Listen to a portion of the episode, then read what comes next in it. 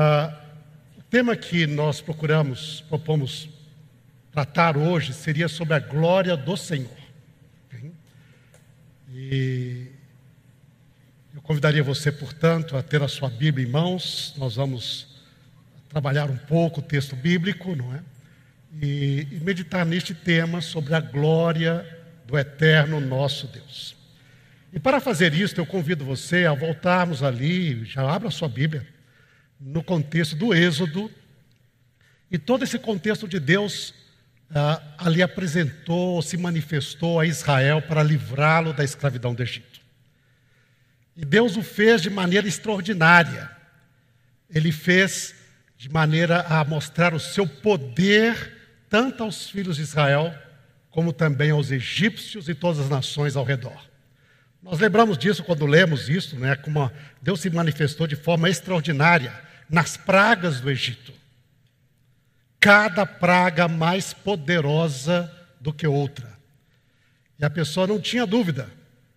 A mão de Deus era poderosa. Quando Deus tira Israel do Egito, e os egípcios decidem perseguir o povo de Israel, que estava indo o caminho do deserto, Deus, que estava dirigindo o povo de Israel com uma coluna de fogo, passa para trás e se transforma numa muralha de fogo. Ele claramente não deixa que os egípcios se aproximem dos israelitas de maneira extraordinária. Na sequência, ele abre o Mar Vermelho. E neste Mar Vermelho, ele faz com que o povo de Israel passe no meio e depois ele destrói os exércitos do Egito. Finalmente ele chega ao Monte Sinai. E lá no Monte Sinai se manifesta de maneira extraordinária. Eu gostaria que você abrisse a Bíblia comigo agora, Êxodo capítulo 19. Êxodo capítulo 19. Livro de Êxodo, então, no capítulo 19, versos 16 e 19. Okay? Você pode acompanhar também aqui no telão conosco, nessa leitura, e você em casa. Também gostaríamos de saudar você que nos acompanha pela internet. Pode acompanhar a leitura do texto bíblico, abrindo a sua Bíblia, ou acompanhando a leitura do texto que aparece na sua tela.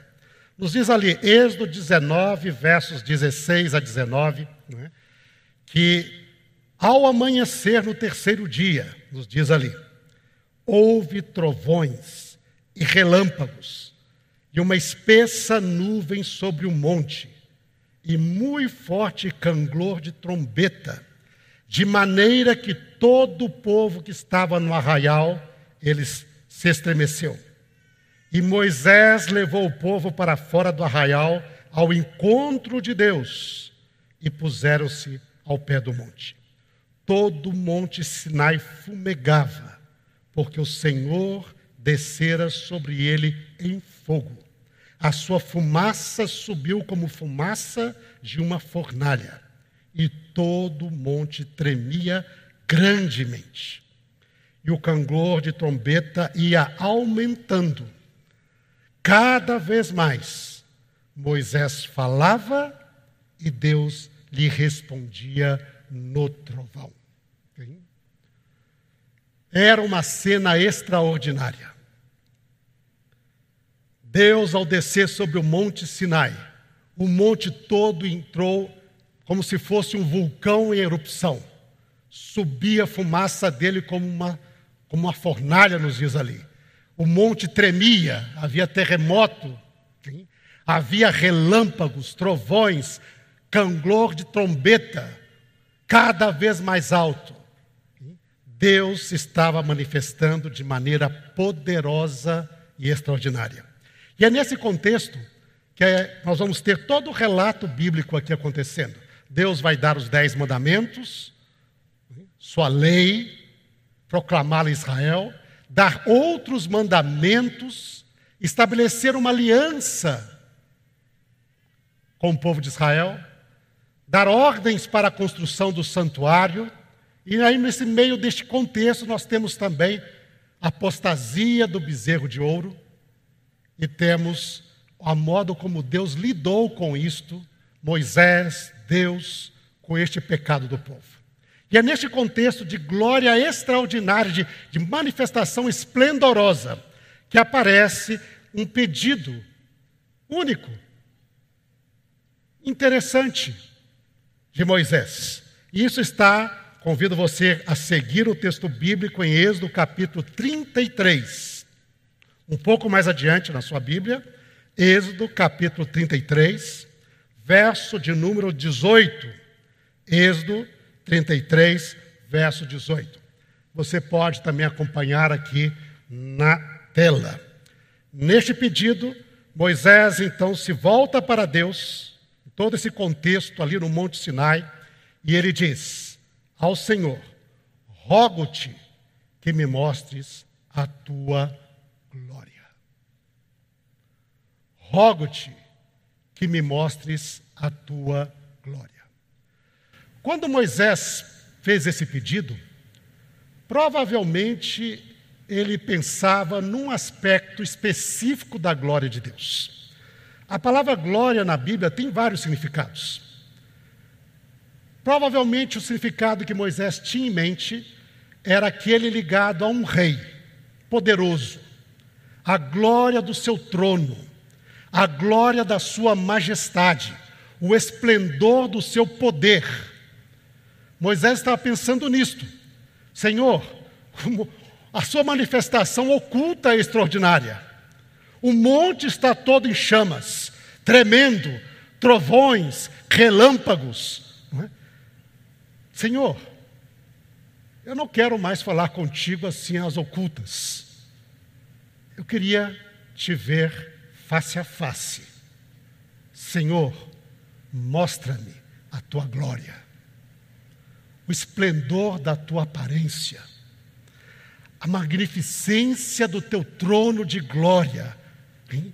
Esta provavelmente era a ideia de Moisés. Eu gostaria de ver-te, Senhor, na tua glória. Moisés queria ver esta glória de Deus e essa era a perspectiva que ele provavelmente tinha em mente. Mas é interessante quando nós vamos ao texto bíblico, no verso seguinte, com a resposta de Deus. Êxodo capítulo 33, verso de número 19. Êxodo 33, verso 19. A resposta divina diz. Êxodo capítulo 33, verso 19. Respondeu-lhe Deus: Farei passar toda a minha bondade diante de ti e te proclamarei o nome do Senhor. Terei misericórdia de quem eu tiver misericórdia, e me compadecerei de quem eu me compadecer. Moisés pediu para ver a glória de Deus. Deus respondeu o que para ele era a sua glória.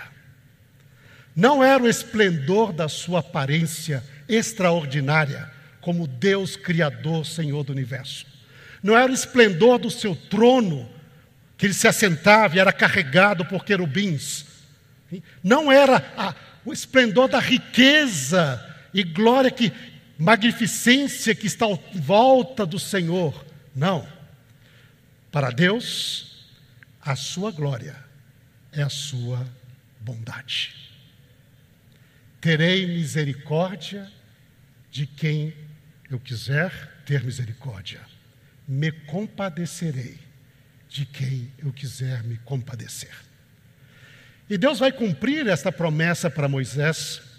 Nós temos ali no texto bíblico, não é? Ele logo na sequência, Deus se manifesta a Moisés lá no Monte Sinai. Ele diz, ele diz: "Eu vou passar diante de você toda a minha bondade." vou proclamar o nome do Senhor. E aí está, nós temos o texto em Êxodo capítulo 34, versos 5 a 7. Êxodo 34, versos 5 a 7. E nos diz o texto bíblico: Tendo o Senhor descido na nuvem, ali esteve junto dele e proclamou o nome do Senhor. E passando o Senhor diante dele, de Moisés, que ele colocou ali na fenda da rocha, tampou com a sua mão, Deus proclamou e disse: Senhor, Senhor, Deus compassivo, clemente e longânimo, grande em misericórdia e fidelidade, que guarda a misericórdia em mil gerações, que perdoa a iniquidade, a transgressão e o pecado, ainda que não inocente o culpado, e visita a iniquidade dos pais nos filhos e nos filhos dos filhos, até a terceira e quarta geração. Deus se manifestou a Moisés ali no Monte Sinai, proclamou o seu nome e mostrou a sua glória. E a glória dele é Senhor, Senhor. Deus misericordioso, compassivo, clemente, longânimo, grande misericórdia e fidelidade, que guarda misericórdia em mil gerações, que perdoa a iniquidade, a transgressão, o pecado, ainda que não tenha o culpado por inocente. É interessante este verso. Quando Deus foca qual é a sua glória, que é a sua bondade. Eu farei passar diante de ti toda a minha bondade. A bondade do Senhor é a sua misericórdia, amor, é a sua disposição em perdoar. Quando lemos esse texto, é interessante, muitas pessoas às vezes leem esse texto de maneira equivocada. Ele lê assim: Deus tem misericórdia para com os bons, porque ele diz que ele guarda a sua misericórdia até mil gerações. Mas no texto aqui diz que ele guarda a misericórdia até mil gerações, perdoando o pecado, a transgressão e a rebelião. O texto aqui não é bom versus mal. Deus é bom e misericordioso para o com bom, e ele é mal ou justo para com aqueles que são maus e pecadores. No texto, todos são pecadores. Deus tem misericórdia até mil gerações, perdoando o pecado, a transgressão e a rebelião. Ele não é bom com aquele que é justo, com aquele que é perfeito. Não, ele é bom para com o pecador até mil gerações. Então, o pecador que conhece a glória de Deus, diante de Deus, Deus convida, receba a minha misericórdia. Até quando? Até mil gerações. O vocabulário aqui na Bíblia quer dizer, essa expressão, é que a misericórdia de Deus não tem limites. Vocês param para pensar o que é mil gerações? Se nós tomarmos uma geração como sendo de 20 anos, ou seja, você nasce até você, no mínimo, seria a idade mínima que o indivíduo se casaria e poderia ter um filho, seria por volta de 20 anos. Certo?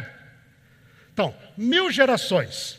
Imagina, seis mil anos de história que a humanidade tem vivenciado desde a criação até agora. Seis mil anos de pecado. Seis mil dividido por 20 anos são 300 gerações.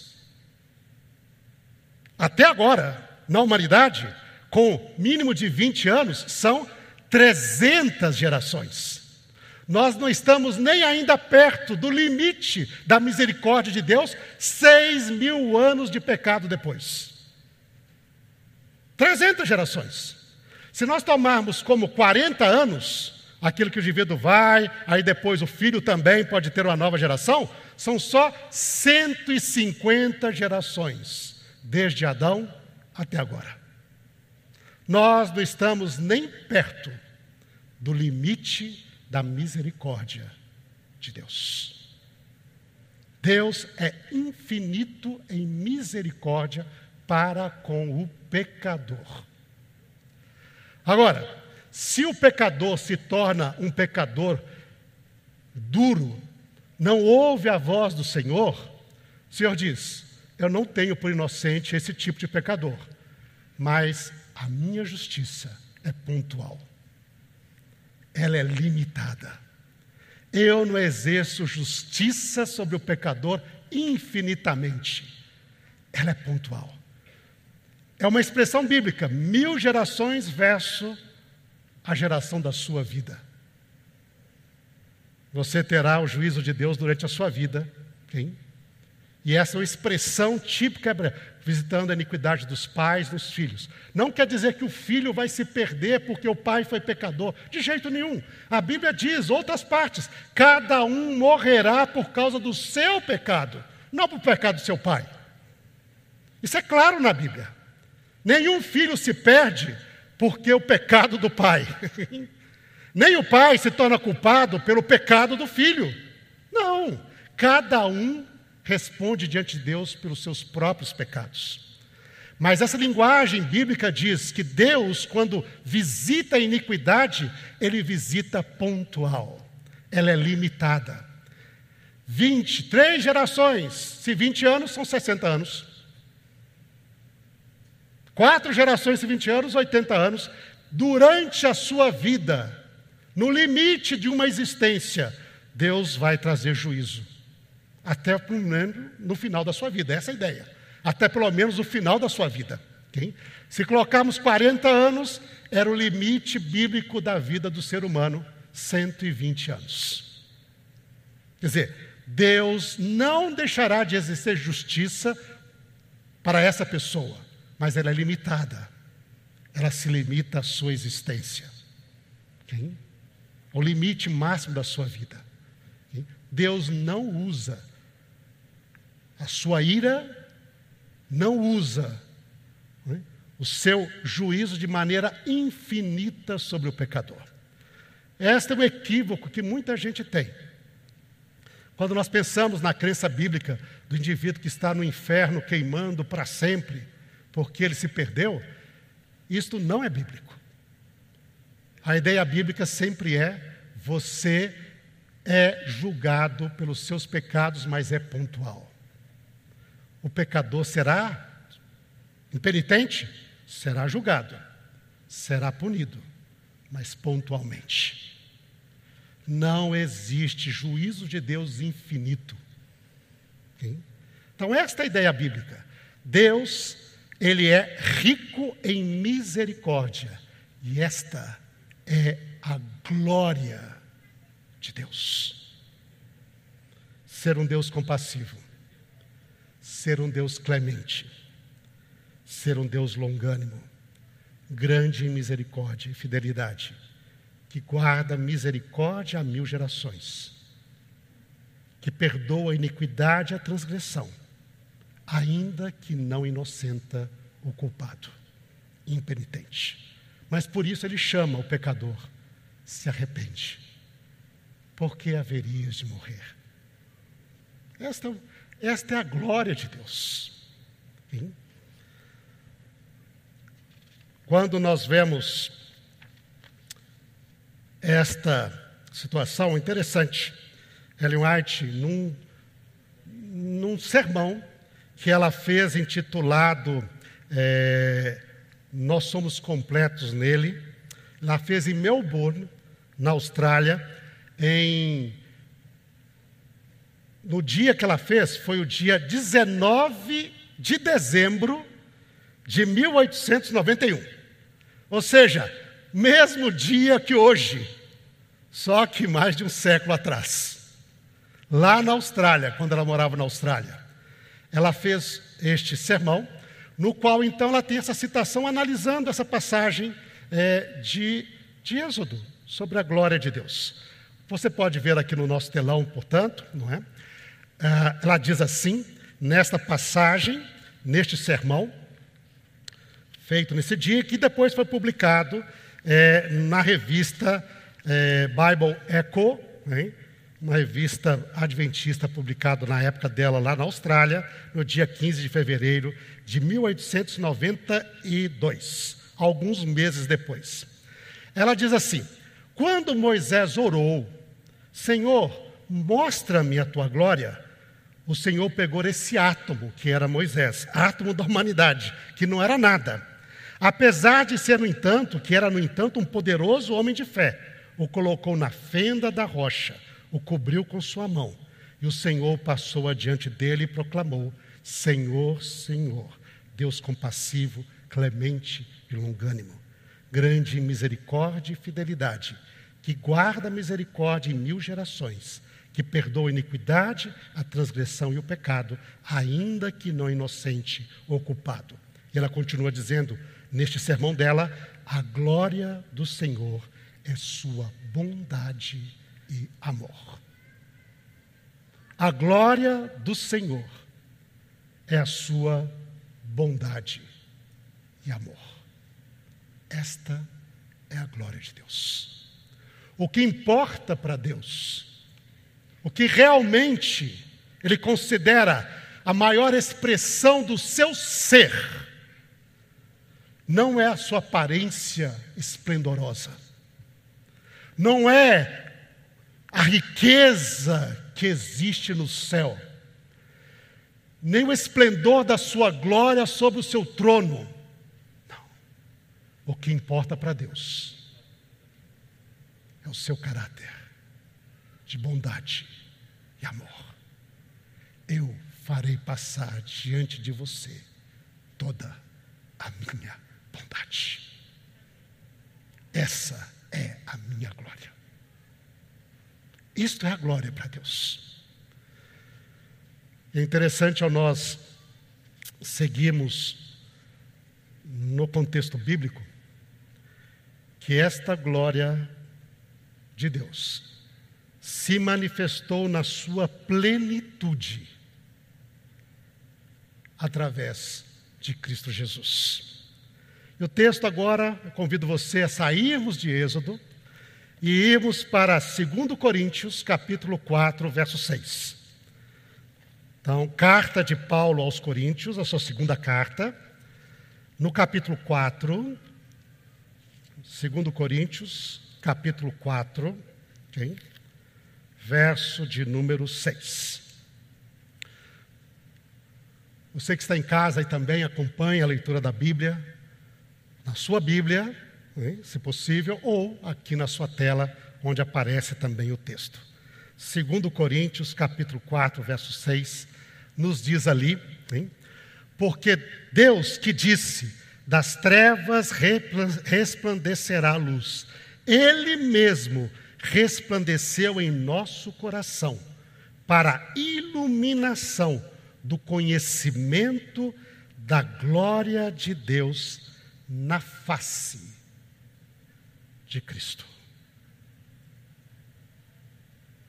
Este Deus que faz resplandecer a luz e tirar as trevas do mundo e da vida das pessoas, este Deus resplandece no nosso coração através da sua glória na face de Cristo Jesus. É em Cristo Jesus que Deus manifestou a plenitude do esplendor da sua glória. E é exatamente isso que nós celebramos nesta época do ano. Quando nós olhamos para a face daquele pequeno bebê, pobre e simples, numa manjedoura, nós vemos o esplendor da glória de Deus.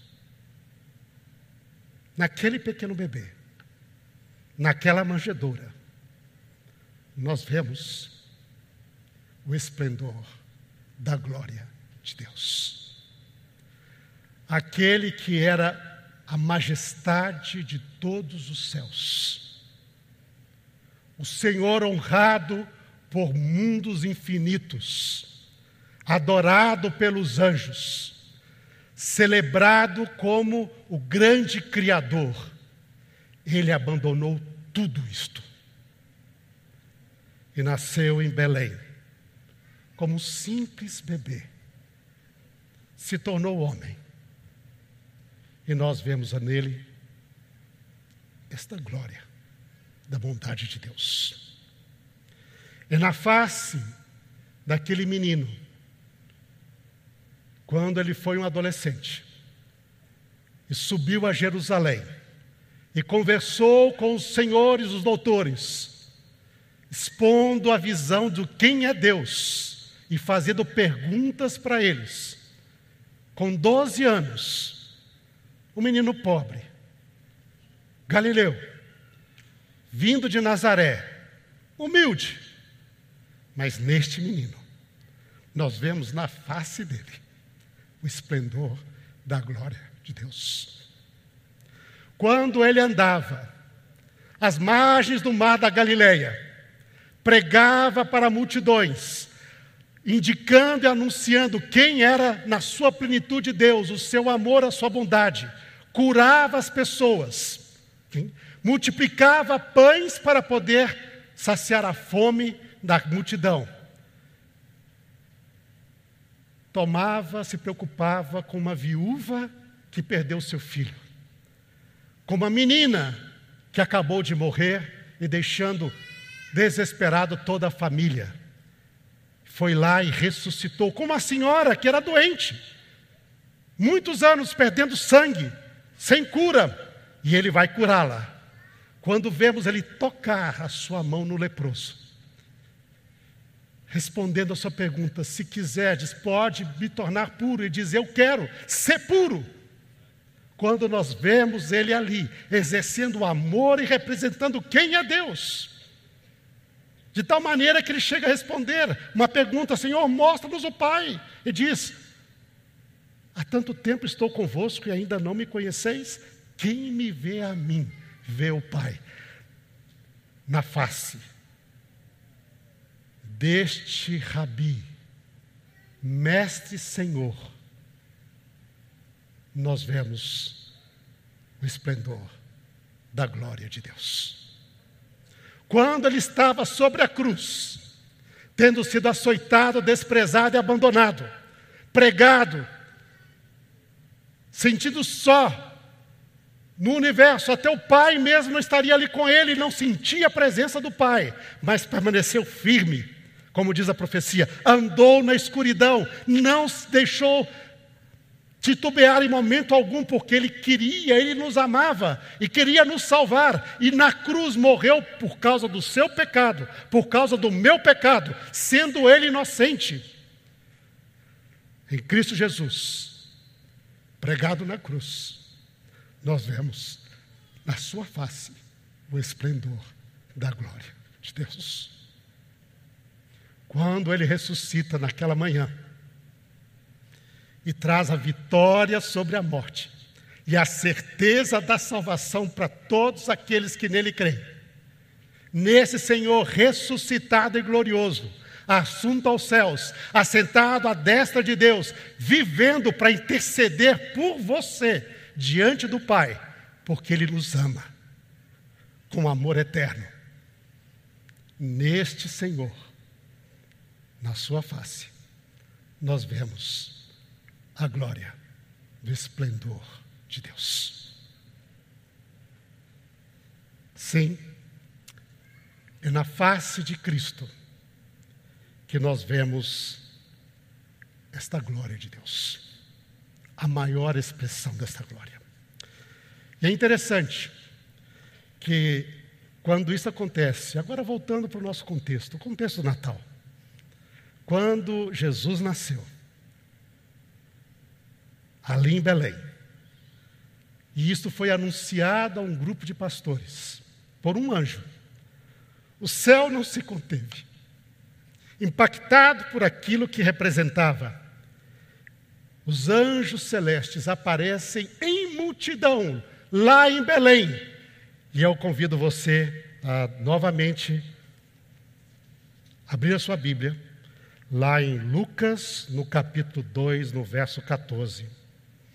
E olhando para aquela cena, daquele bebê, numa simples manjedoura, não era um berço, era uma manjedoura. Lugar onde se coloca comida para os animais.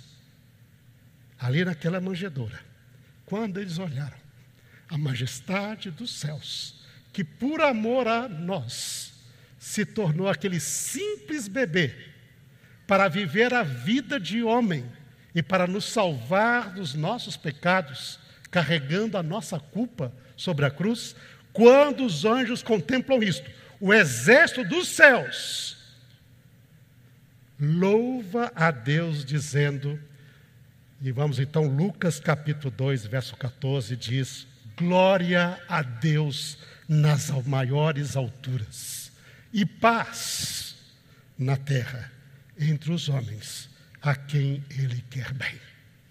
Glória a Deus nas alturas. Na face daquele bebê, os anjos reconheceram o esplendor desta glória de Deus. Eu creio que é só se nós pararmos e pensarmos neste momento o que isto representa. Realmente nós só podemos acompanhar os anjos neste louvor, porque, como diz João capítulo 1, verso 14, João capítulo 1, verso 14, o Verbo se fez carne e habitou entre nós, cheio de graça e de verdade, e vimos a sua glória. Glória como do unigênito do Pai. A sua glória não era riquezas.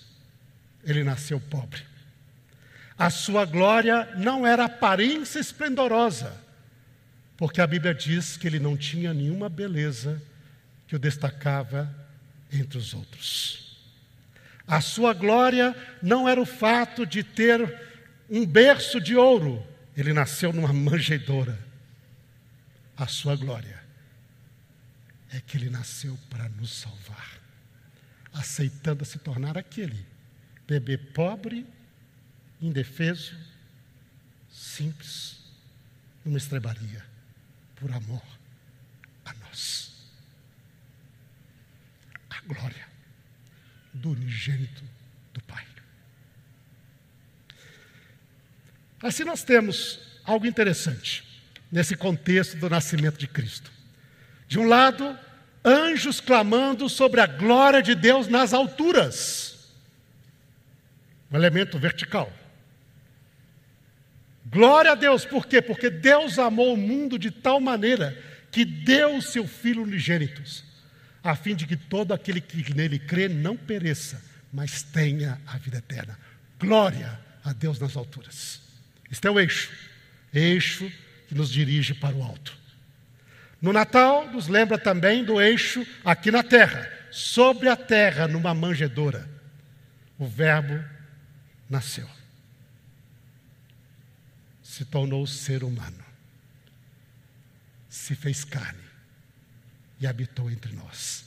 E vemos a glória do unigênito do Pai. O eixo voltado para Deus o Pai, no eixo do Natal voltado para Cristo Jesus. A glória do unigênito do Pai. Mas é interessante que nessa equação existe, na verdade, uma triangulação. Porque existe um elemento de glória ligado não somente a Deus e não somente a Cristo, mas existe um elemento de glória ligado ao ser humano que ali estava naquele momento do nascimento de Cristo Jesus. E eu convido você novamente a irmos ao livro de Lucas, Evangelho de Lucas, no capítulo 2, verso 20. Aqueles pastores que ouviram a proclamação dos anjos e o seu canto de glória a Deus foram até Belém, foram até aquela estrebaria, encontraram Maria e José, onde os anjos disseram que eles estariam, e encontraram o menino deitado numa manjedoura. Quem? Viram a glória de Deus naquela simples criança na manjedoura. E, e então nos diz o texto, o texto bíblico, depois de terem visto e visitado, verso 20, Lucas capítulo 2, verso 20. nos diz que eles voltaram então para suas casas. Os pastores fazendo o quê? Glorificando e louvando a Deus por tudo o que tinham ouvido e visto, como lhes fora anunciado. Então, eles voltaram para suas casas fazendo o quê? Glorificando a Deus. Aí nós temos a triangulação da glória no Natal. Uma, glória a Deus nas alturas, porque Deus nos amou e deu seu filho. Olhamos para o bebê, segunda parte dessa triangulação. Ele é a glória de Deus manifesta. É a glória do unigênito do Pai. A maior expressão da sua bondade. Mas a história desta encarnação não pode ficar somente entre Deus e Cristo. Ela envolve o ser humano. E aí fecha essa triangulação. O ser humano que contempla esta glória, reconhece a bondade de Deus, vê esta bondade manifesta na face de Cristo, ele é convidado ele é desafiado a participar desta glória, glorificando o Pai. Ele entra no círculo da glória. Ele é chamado a glorificar o Pai, louvar a Deus. E este é um ponto importante quando nós chegamos a este momento do ano. Nós celebramos o nascimento de Cristo agora, semana que vem, sexta-feira que vem, é o momento que o mundo todo celebra esse nascimento. Um evento que se tornou praticamente mundial. É interessante que um ano atrás eu estava na, em Jakarta para uma reunião da igreja e na Indonésia. A Indonésia é o maior país muçulmano do mundo. Por sua população é que tem mais muçulmanos. Tem e, no entanto, lá no hotel que nós ficamos, havia do lado do hotel um shopping, e neste shopping foi dado um concerto de Natal por crianças indonésias. Sim? Cantando músicas de Natal e toda parte lá, e evento, e eu fiquei surpreso. Como pode ser isto? Um país muçulmano, na capital desse país, no centro do país, e você tem um concerto de Natal. Sim? Realmente, a referência ao Natal, o nascimento de Cristo, se tornou provavelmente o maior evento de todo o mundo, como evento singular.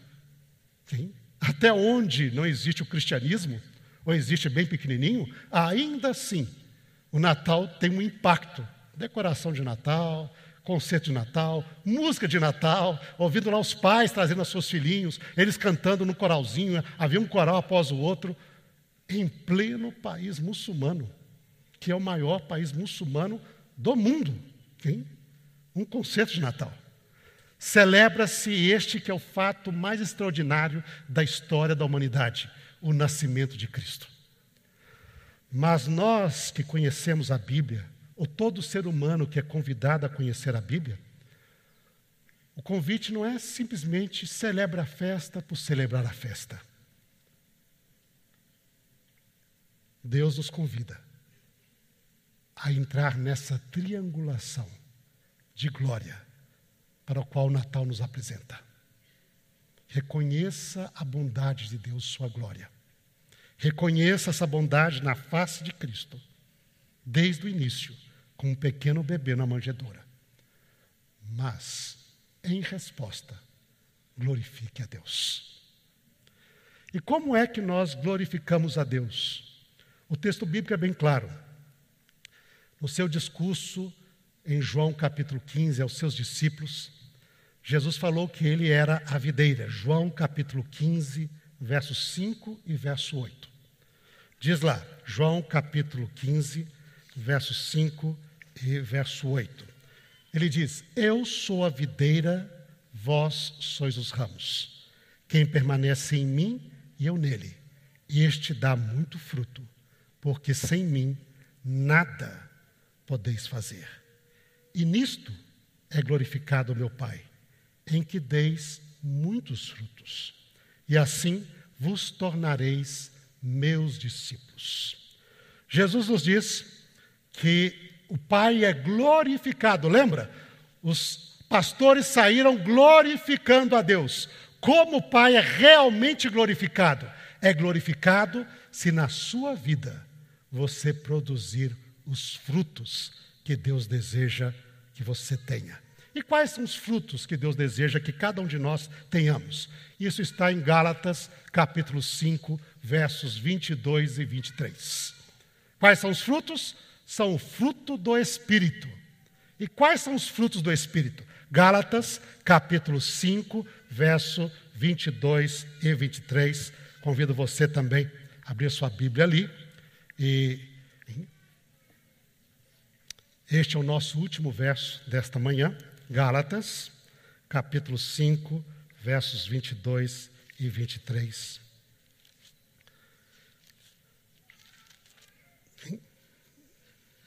E nos diz lá, está na tela, não é?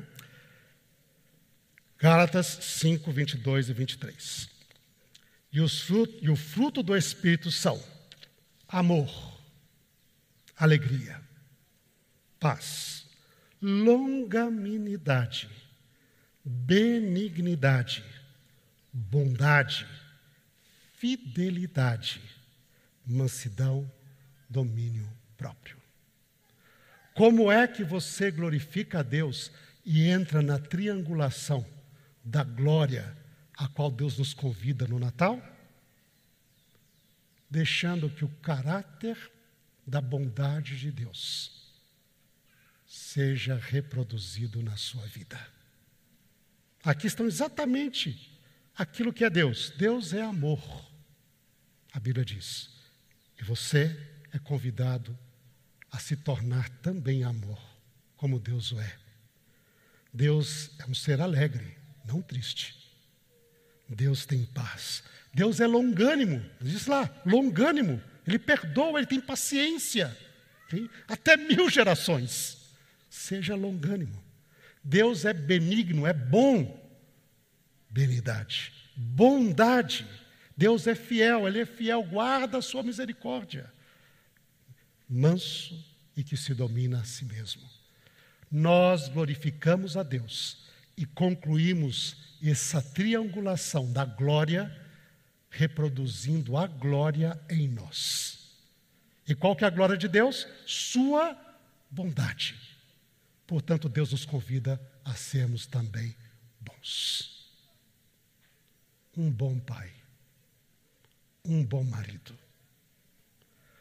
um bom cidadão, um bom vizinho, um bom trabalhador, uma boa trabalhadora, uma pessoa boa, que as pessoas têm prazer de estar do lado.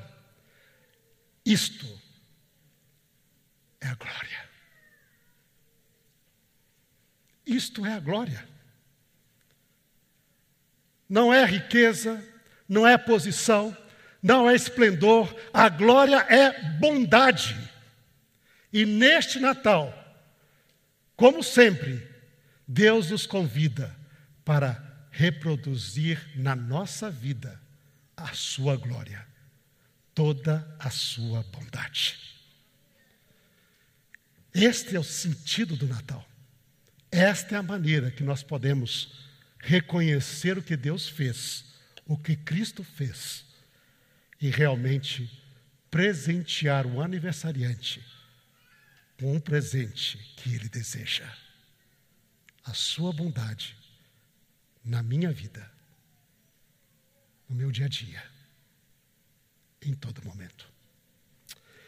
Eu gostaria agora, para encerrarmos, convidar você, é, uma, é um texto um pouco longo, mas eu acho que o texto ele tem uma mensagem muito é, importante para nós. E assim eu convidaria você a ler comigo este texto.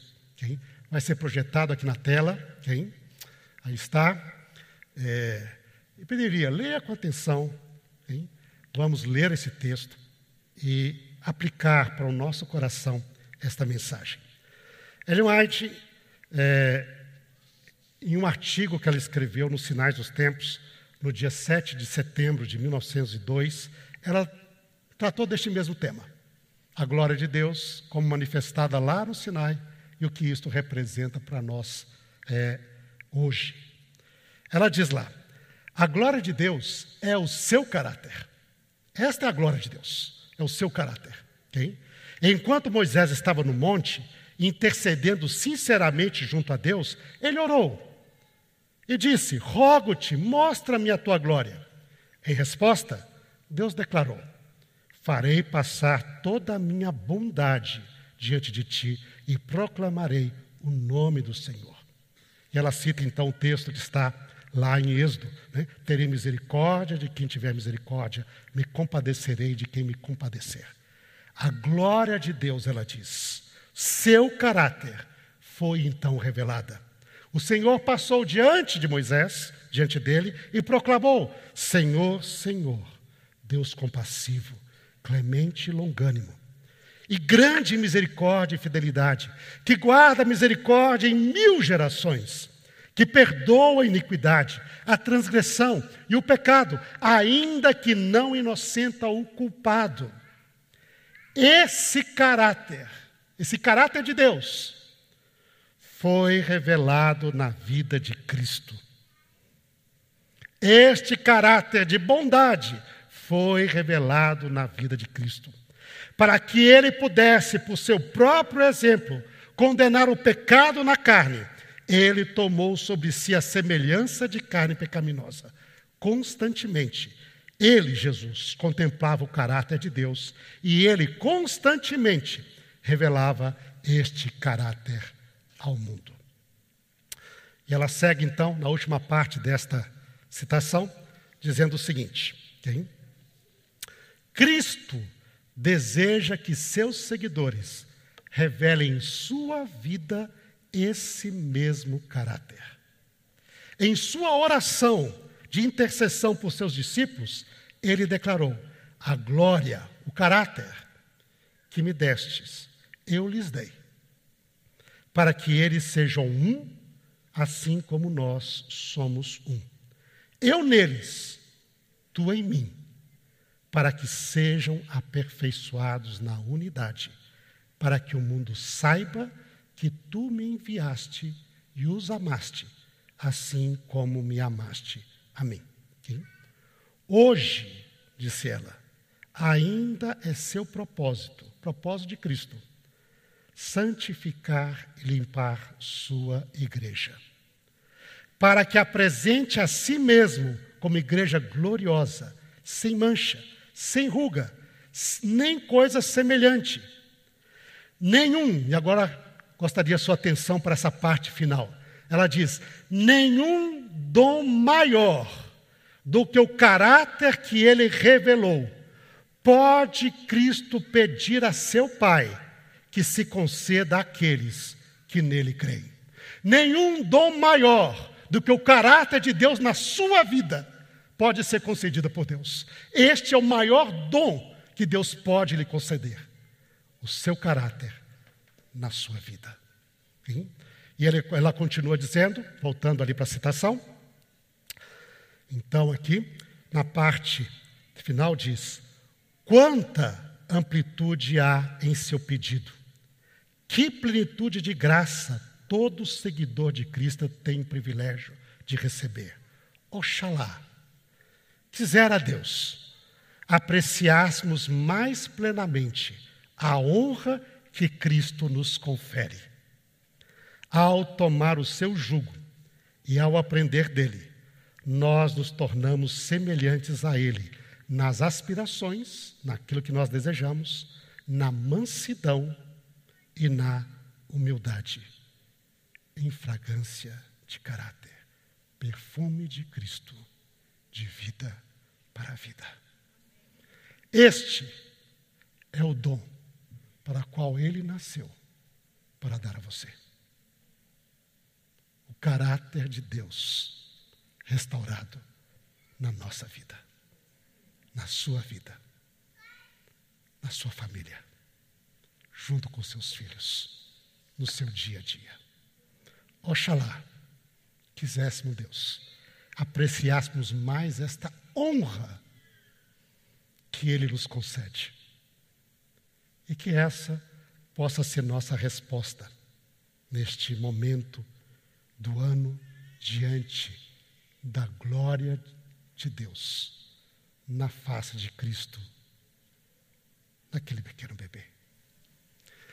Nós iremos agora, neste momento, é, antes de encerrarmos com a bênção final, temos mais uma pessoa que aceitou este chamado de Deus para uma vida com Ele. E, portanto, Ele quer, neste momento, essa pessoa entregar-se a Cristo como presente também seu para aquele que tudo deu por Ele. Nós vamos ter agora, então, nesta sequência, hein? já estamos aqui, hein?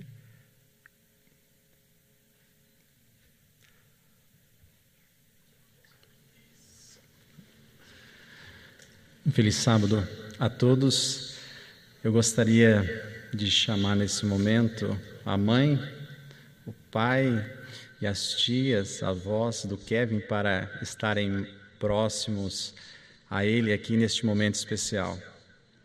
Eu gostaria de rapidamente dizer que o Kevin é um menino muito, muito especial. Ele nasceu no dia 12 de, de, de novembro de 2010. E hoje ele decidiu entregar a sua vida a Cristo Jesus. E ele me deu a honra, como tio, de poder fazer o seu batismo. Eu tive a alegria de dedicá-lo quando ele era bebê. O dia 19 é um dia muito especial para mim, porque foi o dia que eu me batizei há 28 anos atrás. Também foi o dia que eu me formei aqui nesse, nessa instituição, no dia 19 de dezembro de 2004, e também me casei. Então, como disse o pastor é, Siqueira, a bondade do Senhor é maravilhosa e eu posso dizer que ela foi estendida à minha pessoa. E nesse momento, para a honra e glória de Deus, nós vamos fazer o batismo desse menino, que pela graça de Deus cremos que o nome dele estará no livro da vida do Cordeiro.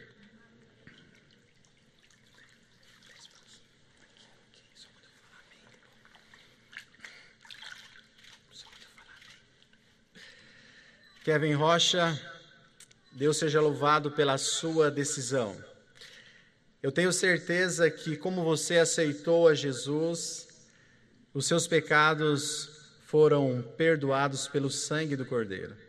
E neste momento, seguindo a ordem do Mestre, o nosso Senhor Jesus Cristo, eu, como ministro do Evangelho, te batizo em nome do Pai, do Filho e do Espírito Santo. Amém.